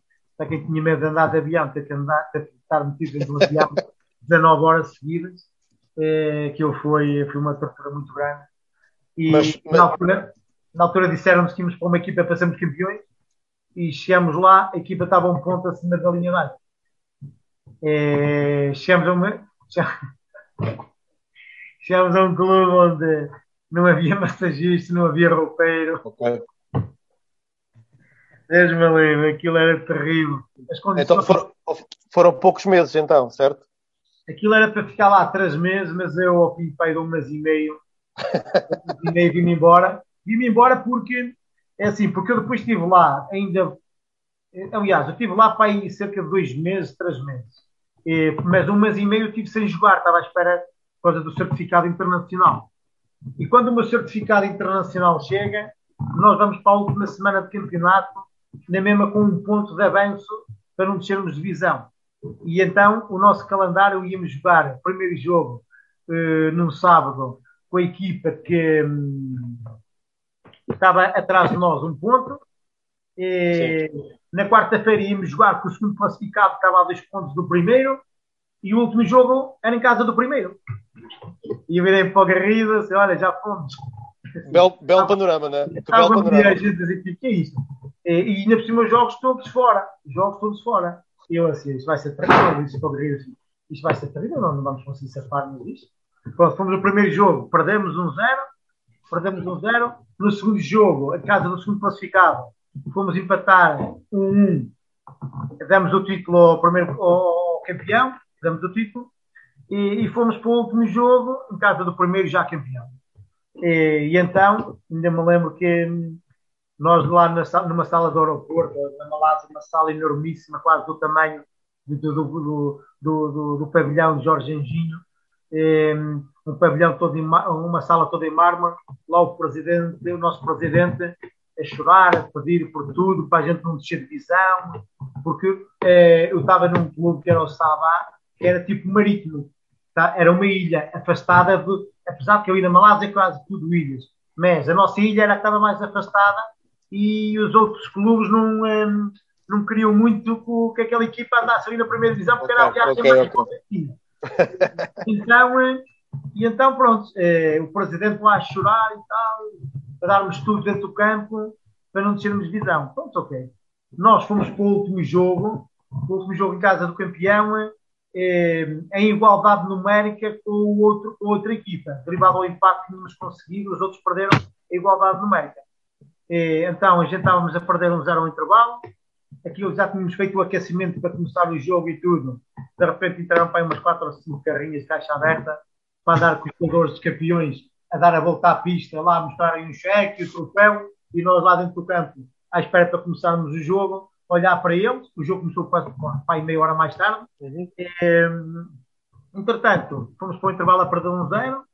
E, na segunda parte, sofremos logo o segundo gol muito cedo e nós, pronto, deitámos ali um bocado a toalha, a toalha ao chão e então depois aconteceu lá um fenómeno engraçado, que é, essa equipa também não queria que nós ficássemos na primeira divisão e então há um momento do jogo em que aparece no, no ecrã gigante a equipa com quem a gente estava a lutar para não descer de divisão marca golo. E aquilo foi uma explosão, uma alegria. E assim, ui, o que é que aconteceu? Olhamos para o placar eletrónico, já fomos, os outros marcaram. Perto dos 90 minutos, só ouvimos as pessoas. Oh, tudo uma tristeza tremenda. A gente olha para o ecrã, a equipa, os outros tinham os outros tinham, tinham sofrido o gol do empate. Aliás, eu minto, nós nessa altura, nós nessa altura estávamos uh, dois pontos à frente.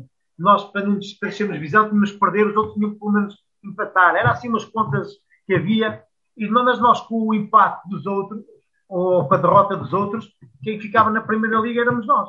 Pronto, o jogo acabou. Eu lembro-me que estava com dois jogadores brasileiros num campo, sempre olhar para o placar aqui para ser o resultado final. O jogo acabou. O jogo acabou a gente se fosse divisão, é, descer, a gente se fosse descer, é, eu chego ao, eu vou para o balneário, eu a pensar, ui, e no balneário vai estar tudo lá uma loucura, tudo normal, como a gente faz aqui em Portugal, é, aqui passar para se descer divisão no último jogo, ainda por cima, nos últimos dois ou três minutos, aquilo vai estar para lá tudo uma loucura, tudo com champanhe, tudo, tudo em alvoroço. Entro no balneário, parecia que tínhamos entrado numa morte no silêncio tremendo, no silêncio tremendo, estava lá o ditador do presidente, ui, a mandar vir com toda a gente, a mandar vir com toda a gente, que não tínhamos jogado nada, e que mais isso, e que mais aquilo, e isso, e aquilo, não sei quanto. É, claro, aquilo tudo em inglês, né? A tratar os miúdos, os malaios, a dizer que eles tinham bandido no pós-jogo, já havia estas coisas das apostas, nas casas das apostas, que se tinham bandido, e que mais isto, que mais aquilo. Eu entro, sento-me, oi, vem na minha direção ele, a dizer, ah, tu, a dizer que o player, player village, dizer que era jogador de rua, que não, não, jogava, nunca tinha sido profissional, não sei quanto. E olhar para ele, assim, olhar, e eu, claro, as palavras a quererem me saltar, e eu, e agora falar com este gajo. Eu quero dizer as coisas e eu agora falar com este gajo em inglês. E eu, e eu, e aquilo era, aquilo era mesmo assim, ele tinha o poder e toda a gente calava-se ali. Né? E eu assim, não, é agora mesmo, já estou farto disto. Eu ligava todos os dias para casa, eu tinha o meu filho na altura com, com seis anos, tinha a miúda com dois anos, e eu assim, não, isto, está a dar cabo de mim, eu tenho que, eu tenho que me ir embora. E eu já tinha falado com, com o Mr. com o Garrido, o Garrido, uhum. do campeonato, depois aquilo vai entrar numa fase tipo tipo Liga Europa, que é a taça, mas num formato tipo Liga Europa, por grupos e não sei quanto. E eu disse ao Garrido, ao Garrido, não contes comigo que eu vou-me embora. Tá? Eu já estou farto okay. disto. E, conclusão, virei e aquilo ninguém falava ao presidente, toda a gente falava. E eu virei para ele, do pouco inglês que eu sabia, eu disse-lhe ele, e ver à internet, vai ver à internet e mete, mete o meu nome e vais ver onde é que eu joguei. E eu dizer, joguei contra Porto, joguei contra Benfica, e eu a dizer ele, tinha, falar inglês, um pouco aquele inglês meio arranhado, inglês meio fran com francês e espanhol tudo à mistura, eu já estava Mas ele percebeu, ó oh, Febras, mas ele percebeu, não percebeu? Ele percebeu, percebeu, o Garrido andava para mim e eu fui vir para o Garrido e disse, ó oh, Garrido, olha, já que esse gajo não percebe, mesmo assim, já que ele não percebe aquilo que eu também estou a falar, ele está até a falar muito rápido, vais traduzir aquilo que eu vou dizer. Eu não admito que ele falta assim ao respeito, e eu virei para ele e eu disse: Olha, vais-lhe dizer só o seguinte: o que é que o presidente pediu há uma semana atrás no aeroporto? O que é que ele pediu? O que é que ele pediu a este grupo de trabalho? E o Garrido, pá, mas, só Garrido, pede, eu vou-me embora. Eu, eu agora chego lá e já estou farto de ter-me ido embora. Assim, Pergunta-lhe ele, que diz-lhe ele, que estou-lhe a fazer essa pergunta: o que é que ele pediu no aeroporto a este grupo de trabalho? E o Garrido lá fez a pergunta, não sei quantos. Uhum. Agora diz-lhe a ele, não o deixa responder, diz-lhe a ele se ele não foi o que ele pediu, que era para darmos tudo dentro do campo para não descermos de divisão. Neste momento, e, e o Garrido perguntou-lhe isso. E ele olhar assim, fazer uma cara assim meio estranha, e depois falei eu em inglês, e eu, Sabá. E eu, down, down, down, the second league. E ele olhar para mim, e eu, o Sabá, stay in first league. E ele, olhar para mim, pá, pá, pá, pá, pá, pá. E eu assim, ah, para mim chega. E aliás, a conversa acabou logo ali, já nem houve mais conversa de nada. E depois veio o filho dele falar comigo, que era o único perseguido de futebol. E eu, ah, pá, Febre, desculpa lá o meu pai. E o meu pai, pá, fica nervoso assim, não sei quanto. Não fica nervoso. Então gente fizemos aquilo que eu me despedi, que era não descer visão. Em Portugal, isto é uma festa do caraças. Isto era para acharmos à ilha uma festa tremenda. E o teu pai vem ali a acusar os miúdos que se venderam, a, a dizer que nunca joguei numa primeira liga, que nunca fui profissional. Oh, sim, sim. Ó oh, Febras, e, e, falando de, de, festejar a manutenção, e tendo em conta a época deste ano da académica, que está a ser uma época muito difícil, tu como é que vês esta época e até que ponto é que tu, enquanto adepto, enquanto pessoa que ama a académica, até que ponto é que acreditas na manutenção este ano?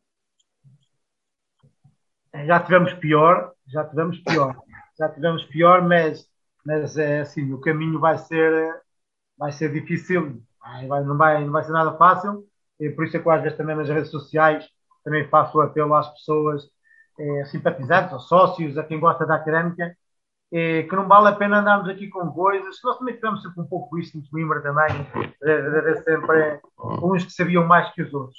É, mas acho que acontece um pouco no país inteiro. Mas a mim que me interessa é da académica, e eu muitas vezes falo que há muita gente que não, que não se mentaliza ou que não tem ainda bem a, a ideia, a noção que nós podemos de visão. E que nós estamos à beira de de visão e de, de, das 18 equipas que estão da segunda liga há duas que vão diretas embora e há um que ir embora. E isso pode nos calhar a nós. Eu sei que não estamos habituados a isso. Eh, nós estamos habituados a andar na, na, outra parte da tabela classificativa. É, mas o que é certo é que, infelizmente, este ano, é óbvio também que, é óbvio que o, presidente o Roxo e a sua direção, é óbvio que não estavam a contar que as coisas corressem desta maneira. É, mas, infelizmente, às vezes acontecem. A gente já vimos várias equipas que, por vezes, fazem, fazem campeonatos fantásticos numa uhum. época a seguir. Querem sim, sim. É, apostar um pouco mais e depois aquilo corre tudo ao contrário. Agora, eu penso que se não houver uma grande união deste tal tridente não é fácil. Eu sei que é muito fácil, eu sei que é muito fácil juntarmos a cidade e a universidade ou, à académica quando as coisas vão dar resultados positivos, quando estamos na moda de cima. É, mas o apelo que eu faço assim, é agora que a gente precisamos uns dos outros e provavelmente aquela equipa e a própria direção, mais do que nunca, precisa de toda, de toda a académica unida. Se isso não for assim, agora eu sei que cada jornada que vai passando vai passando e as vitórias não aparecendo, é, é sempre desmoralizante para, para, para as pessoas. Claro. Se, se, eu fico maluco e eu mais estou assim ao longe, acredito que quem vai ao estádio assim pior fica ainda. É, mas não vai ser fácil, não vai ser fácil. Mas, há Febras, mas, mas tu acreditas? Acreditas, Febras? Eu quero acreditar que no campeonato dos mortos-vivos, conforme chama este campeonato, é, tudo depende se a gente vamos ter a capacidade de conseguirmos duas, três vitórias seguidas.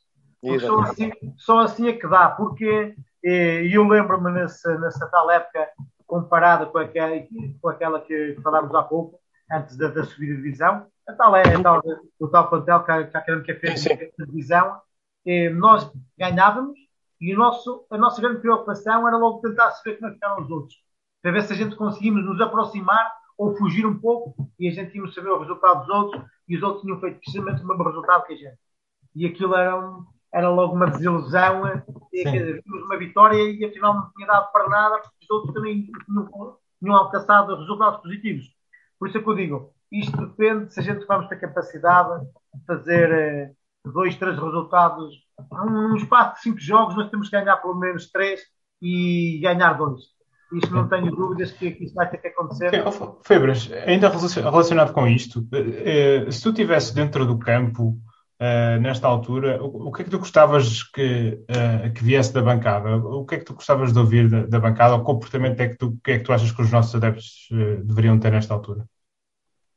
É, assim, eu sei que, eu sei que é complicado porque é os adeptos pagam, os adeptos pagam as cotas. É óbvio que os jogadores também as pagam, né? mas, mas eles trabalham ali eh, também trabalham para receber. Eu entendo isso, que, que as pessoas pensam um bocado assim, eh, nós pagamos, por vezes pensa-se muito isso, nós pagamos para vocês andarem aí, tem que dar mais.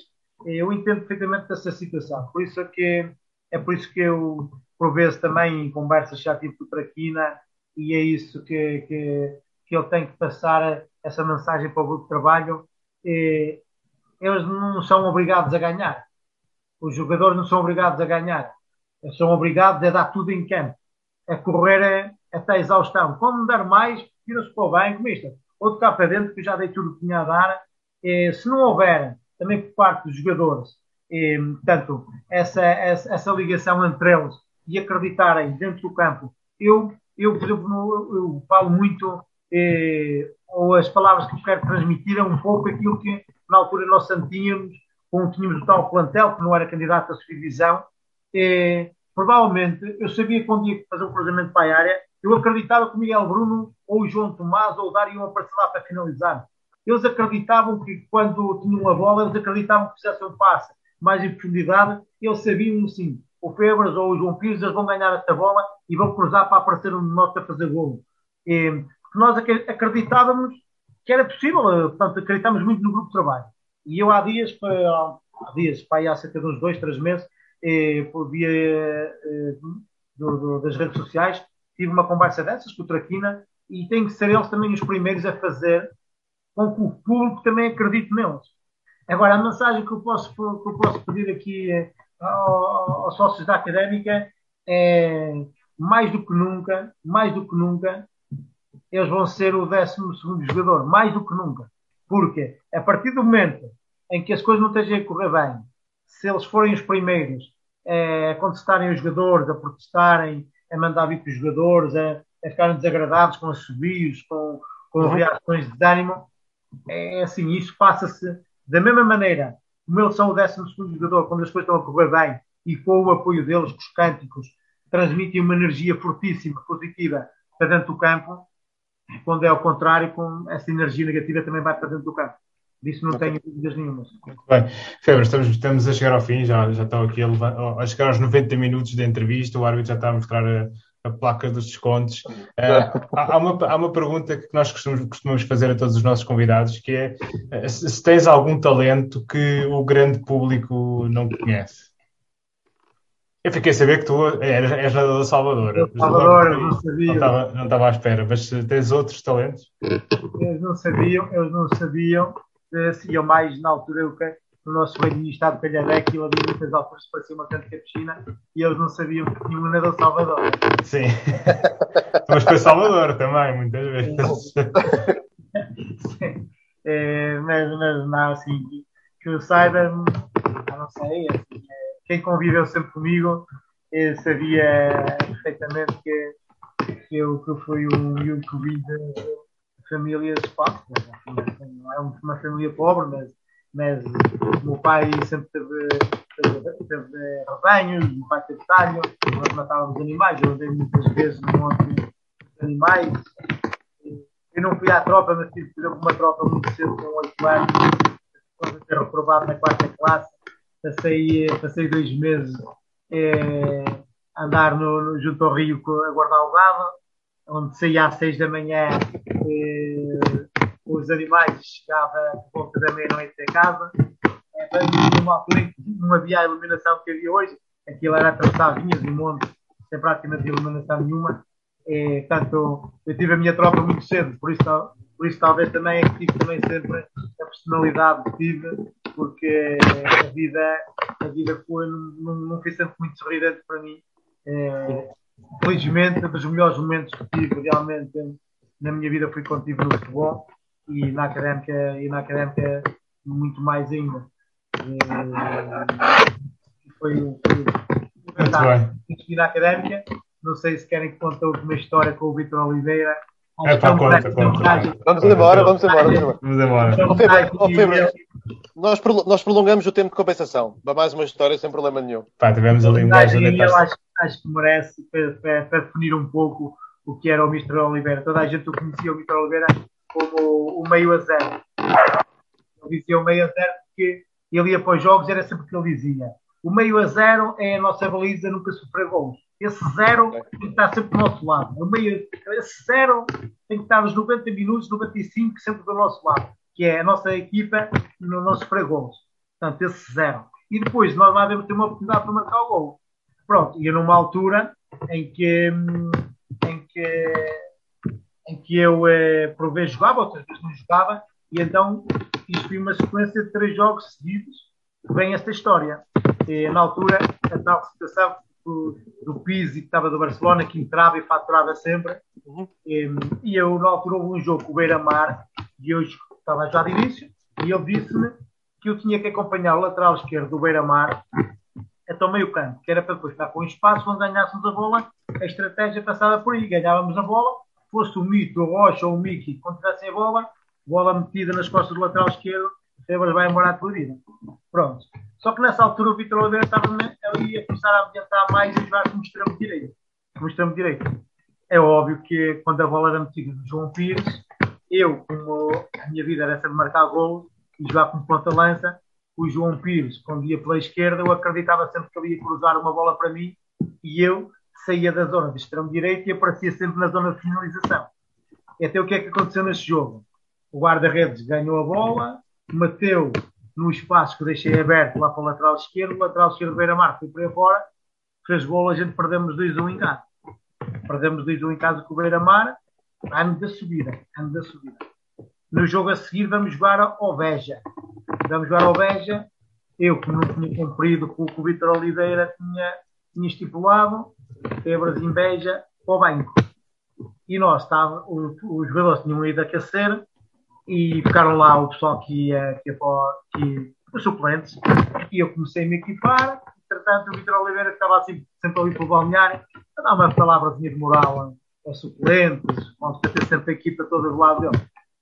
E ele veio na minha direção, então, Pires, como é que estamos para hoje? E eu olhei assim para ele, uma azia danada de estar no banco, e eu, assim, e eu respondi-lhe o seguinte: o Pizzi. O Pizzi no Barcelona joga de início aqui no jogo. O que é que eu fui dizer? O que é que eu fui dizer? Ele veio na minha direção, eu estava a ver que ele me ia bater. Ele veio na minha direção. Vai haver senhoras a ouvir estas, estas palavras. Isto vai ter que meter as palavras todas corretas. Ah, mete. Vamos embora. Vamos embora, vamos embora. E ele vira-se para mim e vai assim: ele. O Pizzi joga de início tu queres andar a fazer lá finalizações em vez de cumprir aquilo que eu te peço, que era, que era, que era cobrir ali o lateral esquerdo? E ele assim, eu vou-vos meter todos, eu vou-vos meter todos a jogar de início, e depois quando eu quiser fazer substituições, mete os colhões, mete lá para dentro.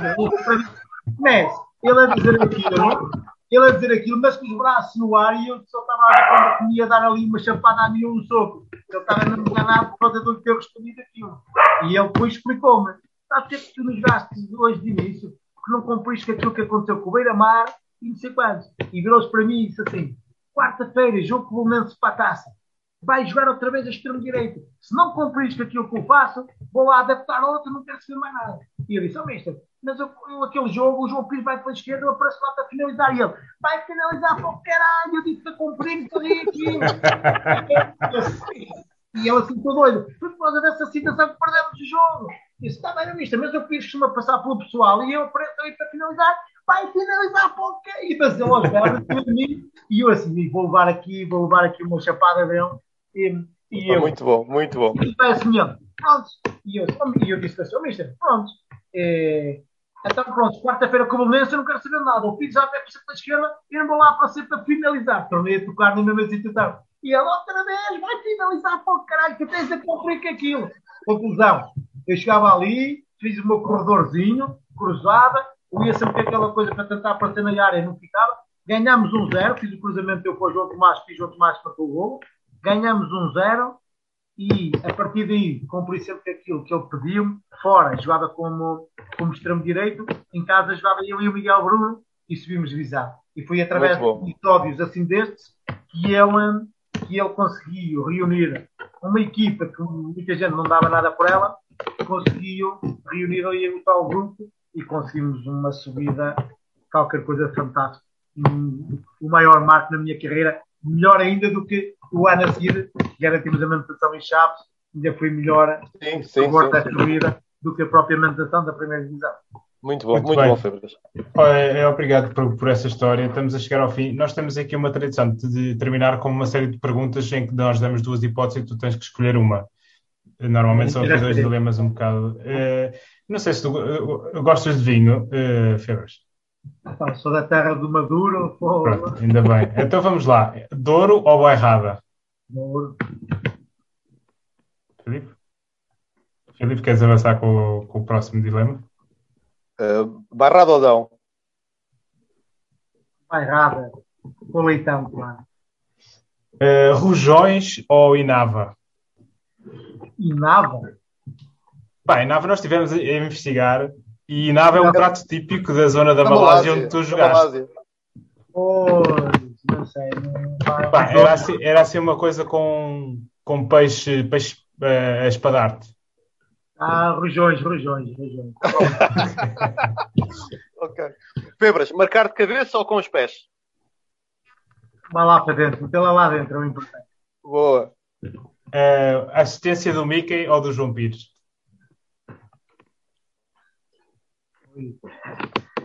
Foram os dois marcos importantes de, para, para fazer assistências. Era o Mickey com passos. Eram, eram assistências diferentes. Era o Mickey com passos longos passos rasgados que me punham na cara do gol e o João Pires passava por 3 ou por 4 e depois servia-me só de bandeira. Eram situações totalmente diferentes. Uh, Henrique Calista ou José Romão? José Romão, longe. a vida não correu com o Calista, estou a ver. Então, a partir do momento em que eu penso uma opinião, estou a fazer almoço de errado e não fui lá para discutir sequer opções, só fui lá para pedir uma opinião se estava a fazer alguma coisa de errado. Claro, okay. deixou-me convocar um erro. Então. Uh, Campos Croa ou Fausto Correia? Epá, não ouvimos. Disseste Fausto Correia. Fausto Correia. Muito bem. Uh, muito, muito, muito obrigado, Febre. Estou muito bem, estou muito bem com, o doutor, o doutor Campos Croa. É um, um lunático pela académica, não tenho dúvidas nenhumas. Uhum. É, mas Fausto Correia, na altura, foi uma das pessoas que que, que, fez muita força para que eu uh, realmente também melhorasse os meus contratos e, e a minha vida. Uh, sem dúvidas nenhumas que um marco muito importante na, na, minha carreira na académica, sem nunca me poder esquecer do, do Sr. Barata, presidente, uhum. do, do, do Dr. Uh, Dr. Paulo Cardoso, conforme já referi, e, não vou, e vou ter que tocar aqui num que vocês é, acho que é uma das pessoas mais importantes que o senhor da académica, que é o Dr. Gervásio seja lá, foi, foi qualquer coisa de importante também, que ajudou muito naquela passagem que eu cheguei a Coimbra, as condições praticamente era só a académica pagava os estudos e os livros, e foi ele que fez com que eu realmente tivesse algum subsídio para não chegar ao café e não estar lá só a olhar para os outros e poder beber também uma Coca-Cola. Muito bem, eh, Febras, muito obrigado. Eh, muito, por muito obrigado, Febras. Muito obrigado. Este, este tempo comigo, connosco. Eh, foi um prazer, quer para mim, já David Lopes, quer para o Felipe Fernandes, eh, falar contigo. Desejamos-te tudo bom uh, na tua vida e um excelente ano de, de 2022.